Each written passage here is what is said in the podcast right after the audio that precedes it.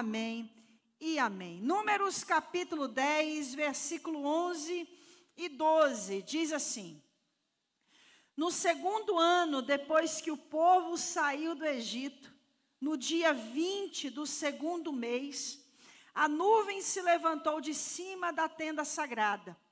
Nesse dia, os israelitas começaram a caminhar, partindo assim do deserto do Sinai e a nuvem parou no deserto de Parã. Põe a mão no seu coração. Paizinho querido, fala conosco nessa noite, em nome de Jesus. Amém e amém. Já tem alguns domingos né, que nós começamos uma série de ministrações acerca de desertos. Os desertos, suas provações e tentações.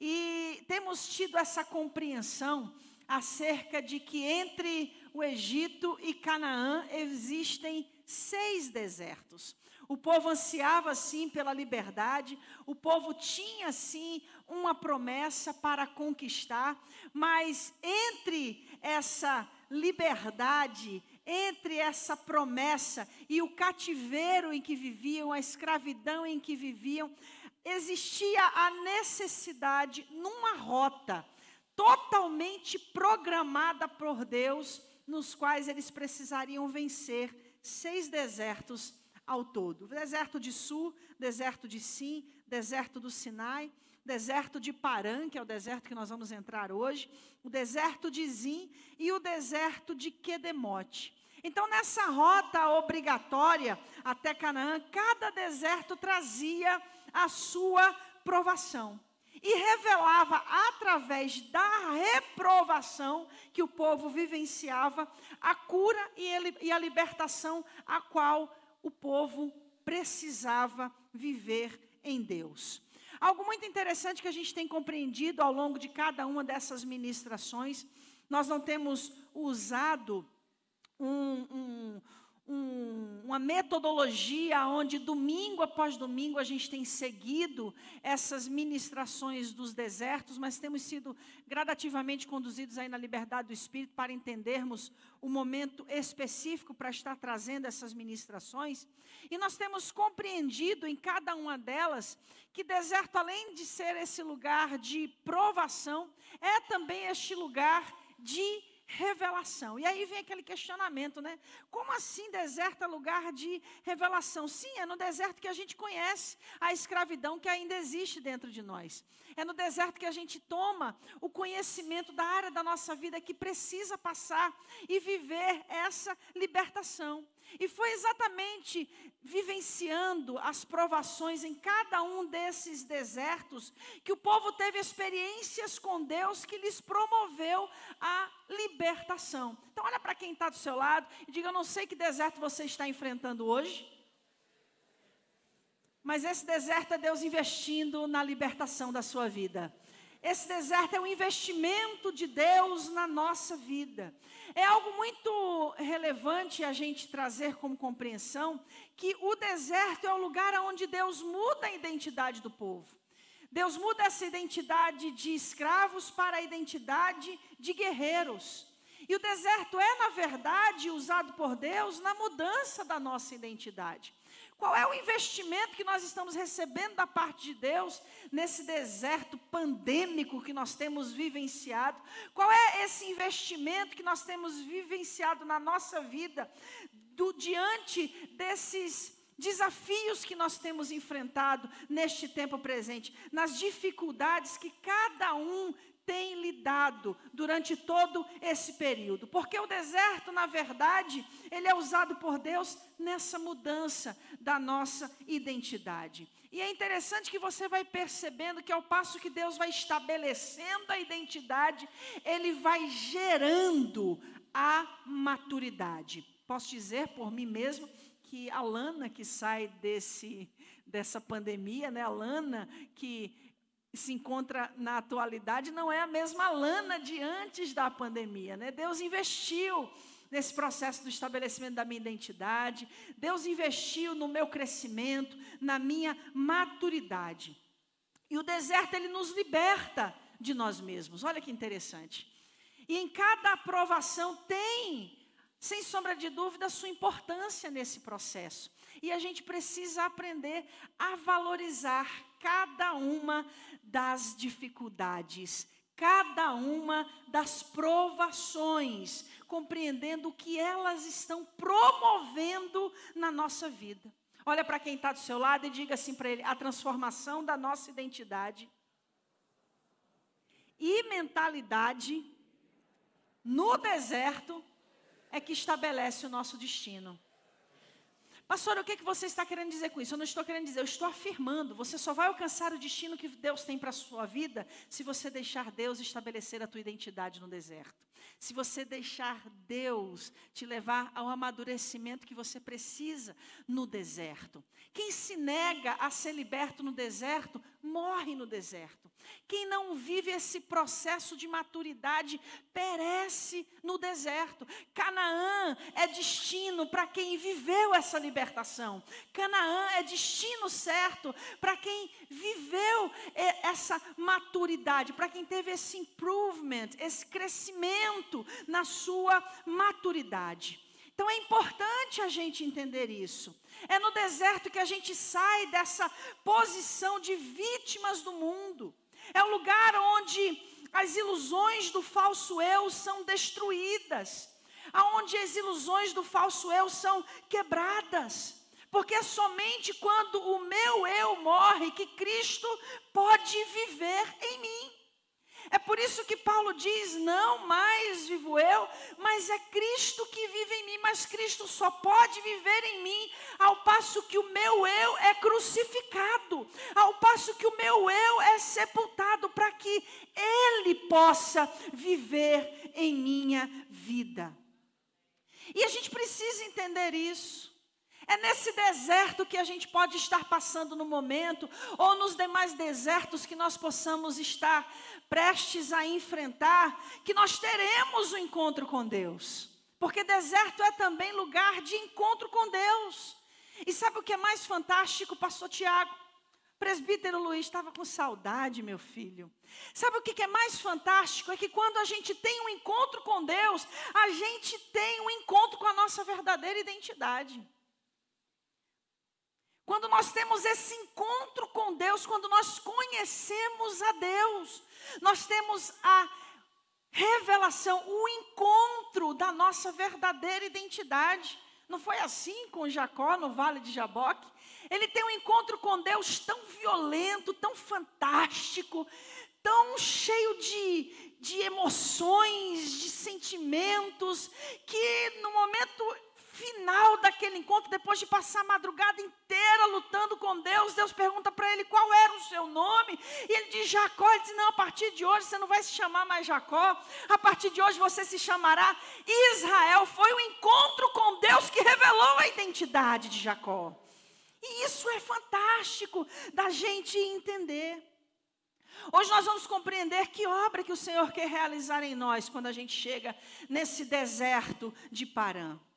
E para isso, primeiro, a gente precisa entender quais os acontecimentos deste, dentro desse cenário, que, embora seja semelhante a tantos outros cenários que, dentro de um contexto de deserto, a gente possa estar passando, mas compreender quais são os ensinamentos que existem nesse deserto atual, neste deserto chamado Parã. Repete comigo: cada deserto traz consigo o seu aprendizado. O que o povo aprendeu no deserto de Sur, ele não aprendeu no deserto de Sinai, ele não aprendeu no deserto de Sim, ele não vai aprender no deserto de Parã, ele não vai aprender no deserto de Zin, ele não vai aprender no deserto de Quedemote. Cada deserto tem o seu aprendizado específico, traz a sua experiência específica. Quando a gente fala do deserto de Parã, a gente está falando de uma série de lugares as quais eu quero enumerar, inclusive baseado em números, tá bom? No capítulo 33, que vai do versículo 15 em diante, que diz o seguinte, ó, que no deserto de Parã, eles passam por Taberó, Taberá, perdão, que brote Atavá, Azerote, Ritma, Rimon Pérez, Libna, Rissa, Quelata, Monte Sefer, Arada, Maquelote, Taate, Tera, Mítica, Asmona, Moserote, Benejacã, Or Agidigade, Jotibatá, Abrona e Ezim. Então, a partir desse último local, que é Ezion Geber, eles partem para o deserto de, de Zim. Então, qual é a compreensão que se tem? Que todos esses lugares que eu acabei de citar fazem parte de lugares onde havia a sua localização ali no deserto de Parã. A gente sabe que o povo leva 40 anos nesse processo para chegar à terra prometida. Inclusive, a gente vai entender um pouquinho hoje por que, que um processo que era para ser muito mais rápido levou tanto tempo para acontecer. Mas a gente sabe que nesses 40 anos de jornada pelo deserto, eles passaram por 42 acampamentos. E quando eu falo acampamentos, são cada um dos lugares aonde a nuvem do Senhor conduzia a caravana, porque a caravana seguia o direcionamento da nuvem do Senhor. Quando a nuvem parava, então a caravana entendia que era ali que o Senhor estava ordenando que eles levantassem o tabernáculo e armassem as suas cabanas, as suas tendas. Então, a gente está falando de lugares que estão dentro desse contexto relacionado ao deserto de Parã. Então vamos falar de alguns em específico, aonde os fatos que aconteceram falam muito e trazem um ensinamento específico daquilo que o Senhor tem para as nossas vidas na atualidade, no dia de hoje. Eu tenho falado muito sobre isso no Salmodiai todos os dias ao meio-dia, ou melhor, agora, de terça a sexta-feira sobre essa sabedoria espiritual de ler a palavra, e por mais que você tenha um conhecimento teológico ou um conhecimento profundo das escrituras, você tem a sabedoria espiritual de trazer aquele conhecimento para uma aplicação pessoal. Então vamos entender qual é a aplicação pessoal que existe nas porções das escrituras que nos levam para dentro desse contexto do deserto de Parã. O que, que acontece em Taberá? Em Taberá, o povo recebe a recompensa por causa da sua murmuração. O anseio de Deus de recompensá-los era outro completamente diferente, mas ao invés de agradecerem ao Senhor pela provisão diária, ao invés de serem gratos ao Senhor pelo seu direcionamento no meio do deserto, o povo se dispõe a estar constantemente apontando as dificuldades, evidenciando as, as lutas, evidenciando os problemas, trazendo sempre um peso sobre tudo aquilo que não ocorria, segundo aquilo ao qual eles haviam gerado expectativa. Então, em Números capítulo 11, versículo 1 ao 3, diz o seguinte, ó, Números 11, versículo 1 ao 3. Por estarem passando por muitas dificuldades, os israelitas começaram a se queixar a Deus, o Senhor. Quando o Senhor ouviu as suas reclamações, ficou irado e fez cair fogo em cima deles. O fogo queimou no meio deles e destruiu uma ponta do acampamento.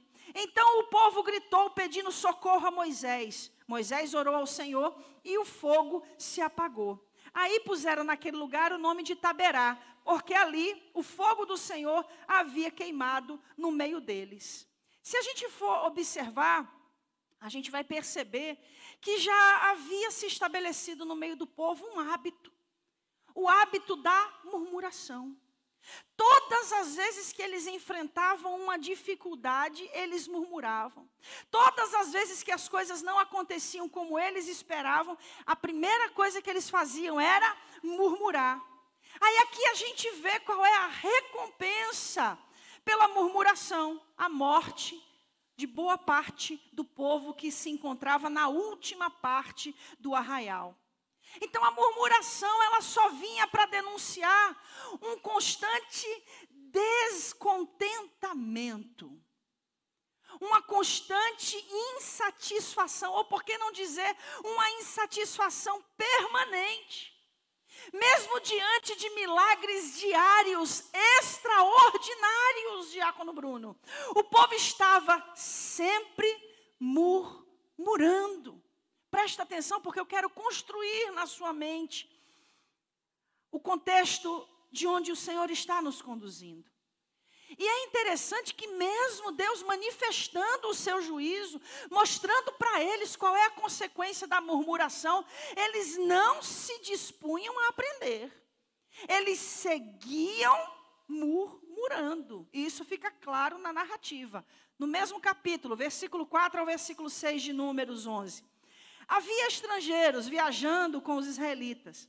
Eles estavam com muita vontade de comer carne, e até mesmo os israelitas começaram a reclamar, dizendo: Ah, se tivéssemos um pouco de carne para comer. No Egito comíamos quanto peixes queríamos, e era de graça. Era de graça? Era de graça? Não. Eles eram escravos, então não era de graça. É algo tão terrível a denúncia que o texto bíblico faz, que quando a gente começa a demonstrar descontentamento com aquilo que o Senhor nos deu, insatisfação com aquilo que nós temos, nós começamos até a enxergar de maneira deturpada estados de escravidão na nossa vida passada. Presta atenção nisso aqui, ó. E que saudade dos pepinos, que saudade dos melões, das verduras, das cebolas e dos alhos. Mas agora acabaram-se as nossas forças, não, mais há, não há nada mais para comer. E a única coisa que vemos é esse maná. Gente, isso aqui é muito forte. Isso aqui é muito sério, meu Deus do céu. E o mais interessante é que a palavra de Deus nos mostra o desespero do pastor, o desespero de Moisés, em face de lidar com um povo de um aspecto intratável. Porque uma coisa é um pastor lidar com as suas ovelhas, outra coisa era Deus tratar as suas ovelhas. E era isso que estava acontecendo no deserto. O povo murmurou, Deus foi e trouxe a punição por causa da murmuração, e mesmo assim o povo não mudava. E aí Moisés fala com Deus, números 11, 14 a 15: Eu sozinho não posso cuidar de todo este povo. Isso é demais para mim. Olha, olha o desabafo agora. Se vais me tratar desse jeito, tem pena de mim e me mata. Se gostas de mim, não deixe que eu continue sofrendo desse jeito. Olha o desespero do líder. Olha o desespero do pastor. De Taberá, o povo vai para que brote a Atavá. Presta atenção. O dia era 23 de Liar de 2449 a.C. Liar é o mês que no nosso calendário gregoriano representa os meses de abril e maio. Presta atenção. Isso era 392 dias depois da saída do Egito. Depois de desprezarem o maná que caía do céu como alimento para eles todos os dias. Aqui eles recebem uma chuva de codorniz. Deus disse: vocês querem comer carne? Eu vou dar carne para vocês. Vocês querem carne? Eu vou dar carne para vocês. E a Bíblia diz que Deus enviou tanta carne, tanta carne, que ninguém colheu menos do que mil quilos de carne. Por pessoa, Rick. Por pessoa, Carlos. Por pessoa, Túlio. Por pessoa. Ninguém colheu menos de mil quilos de carne. E o contexto nos fala que a ira do Senhor se acendeu, porque a ira do Senhor foi manifesta ao enxergar a concupiscência do povo. Os seus desejos eram tão grandes que o Senhor derramou sobre eles a sua ira em forma de, de epidemia. Números 11, 33 e 34. Quando ainda havia muita carne para comer, o Senhor ficou irado com o povo e os castigou com uma terrível epidemia, que matou muita gente. Por isso puseram naquele lugar o nome de Quibrote Atavá, que quer dizer as sepulturas dos desejos. Pois ali foram sepultadas as pessoas que estavam loucas de vontade de comer carne. Resumindo, ali foram sepultadas as pessoas que estavam insatisfeitas com o manar. Ali foram sepultadas as pessoas que viviam murmurando por causa do manar. Saindo de Quibrote Atavá, os israelitas chegam em Azerote, 422 dias depois de terem saído do Egito. É nesse lugar que Moisés vê os seus irmãos, Miriam e Arão, se levantando contra ele, falando contra ele, criticando o seu casamento, questionando a sua autoridade. Números capítulo 12, versículo 1 a 3.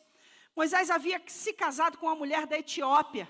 E Miriam e Arão começaram a criticá-lo por causa disso. Mas, meu Deus, quem casou com a mulher da Etiópia foi Miriam e foi Arão? O que, que Miriam e Arão tinham a ver com a mulher que Moisés escolheu para casar? Mas preste atenção. Eles disseram: será que o Senhor tem falado mesmo somente por meio de Moisés? Começaram a questionar a autoridade do líder. Será que não tem falado também por meio de nós? E o Senhor ouviu o que eles disseram. A gente sabe dentro do contexto que a recompensa de Miriam é a lepra. E a consequência sobre a caravana é que atrasa em sete dias a jornada. Miriam é tirada do meio do, do povo por causa da lepra e fora do arraial, ela precisou ficar durante sete dias esperando o tempo da purificação. E somente depois desses sete dias é que a caravana volta à sua jornada. Ou seja, sete dias atrasou a caminhada do povo. Depois disso, eles vão para um lugar chamado Ritma, mais conhecido por mim e por você como Cades Barneia. Ou seja, esse lugar limítrofe o lugar aonde eles estavam na fronteira para a terra prometida. Eles chegam neste lugar no dia 429 depois da saída do Egito. Ou seja, Deus estava pronto para inserir o seu povo dentro da terra prometida. Mas a maior realidade que o contexto nos prova é que o povo ainda não estava pronto, Eduardo, para ser colocado dentro da terra prometida. Muitas vezes, Leandro, Deus tem promessas para as nossas vidas que elas já estão prontas, mas nós não estamos prontos para ela. Muitas vezes, Simon, existem bênçãos da parte de Deus que já estão prontas nas regiões celestiais para as nossas vidas, mas nós não estamos prontos para ela. É isso que a palavra de Deus deixa claro. E é exatamente aqui em Cardes Barneia que eles perdem a maior oportunidade de suas vidas. Sabe por quê, Débora? Porque todo esse processo de 429 dias de jornada tinha um único propósito: levá-los aonde eles estavam. Então é aqui, é aqui, que esse hábito de murmurar, é aqui que esse hábito constante de só mostrar as insatisfações, de só mostrar os descontentamentos, que faz com que eles percam a maior oportunidade de suas vidas. E todo o esforço que foi investido para chegar nesse lugar redundou em resultado algum. O hábito de murmurar e de não enxergar os feitos do Senhor por trás de cada dificuldade os levaram a difamar a herança.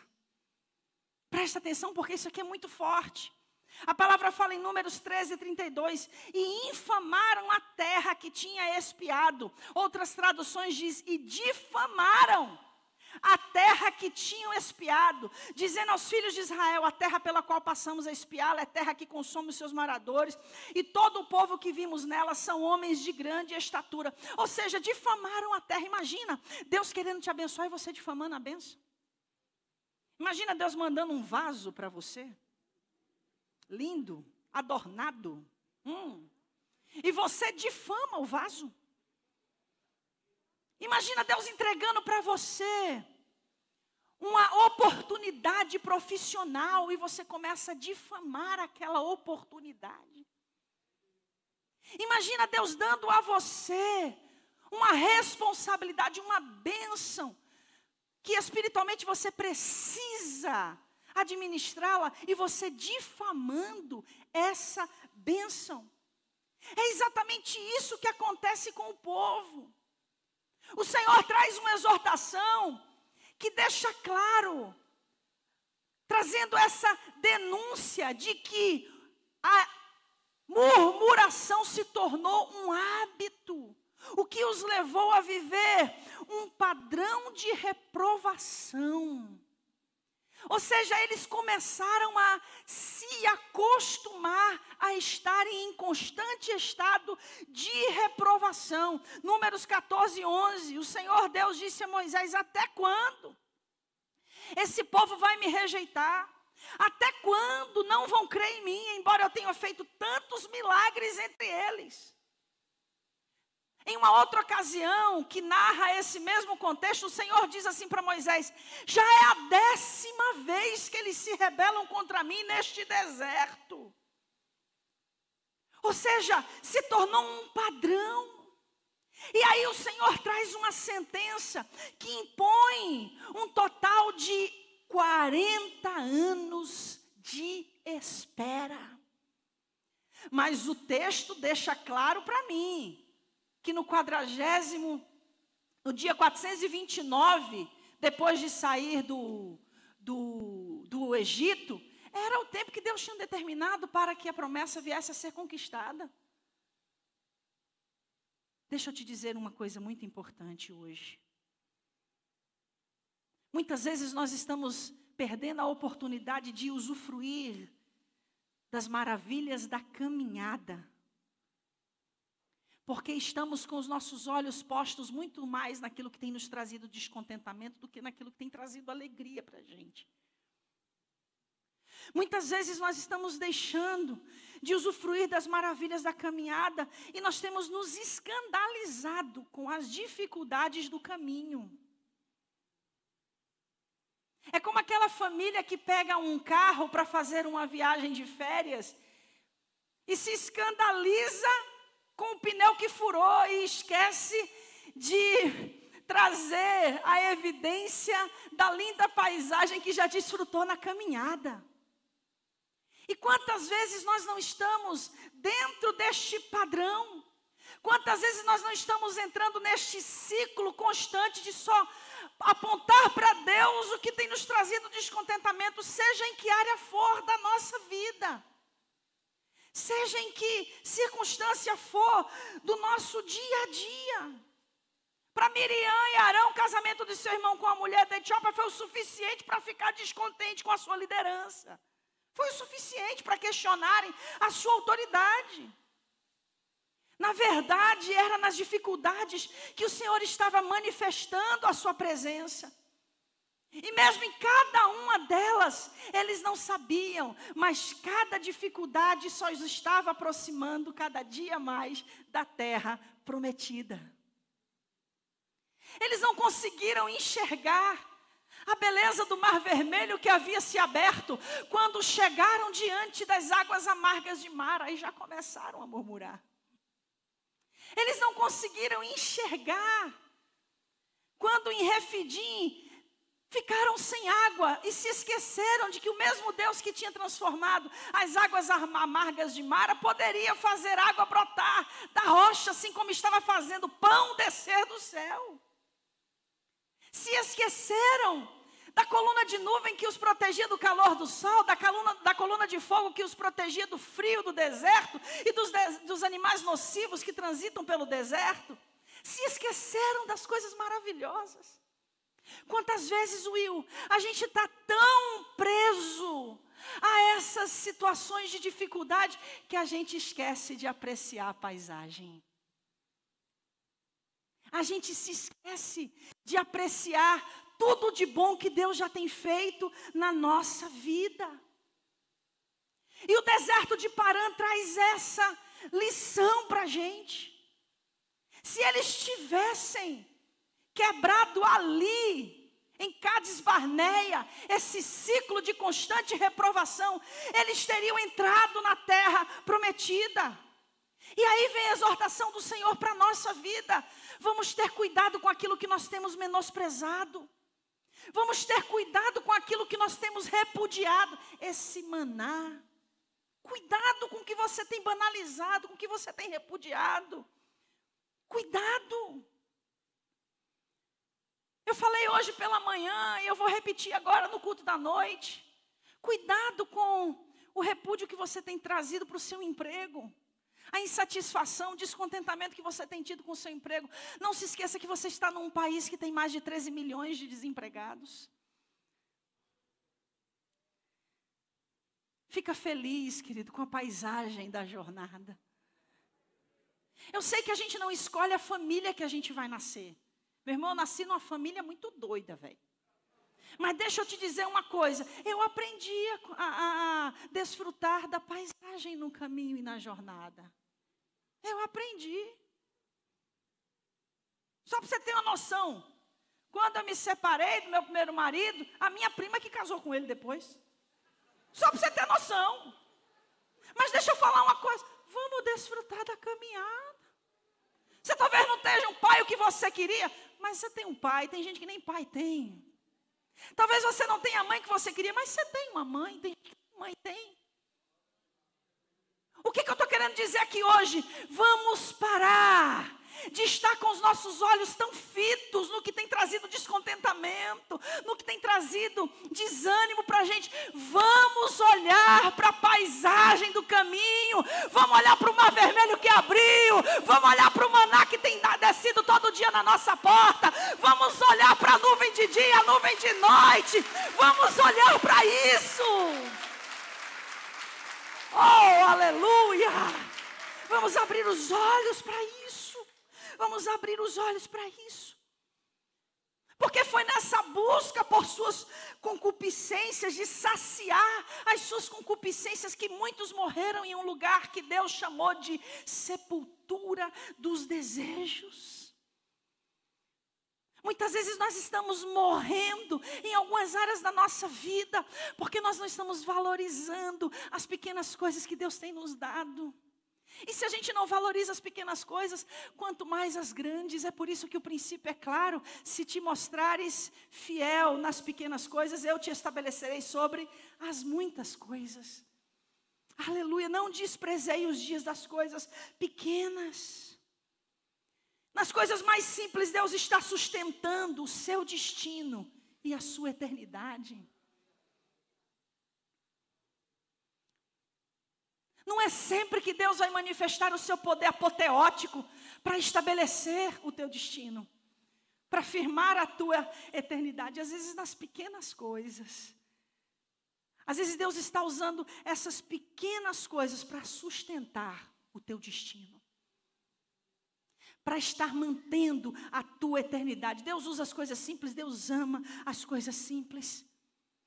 É na simplicidade do Evangelho que está a vida eterna.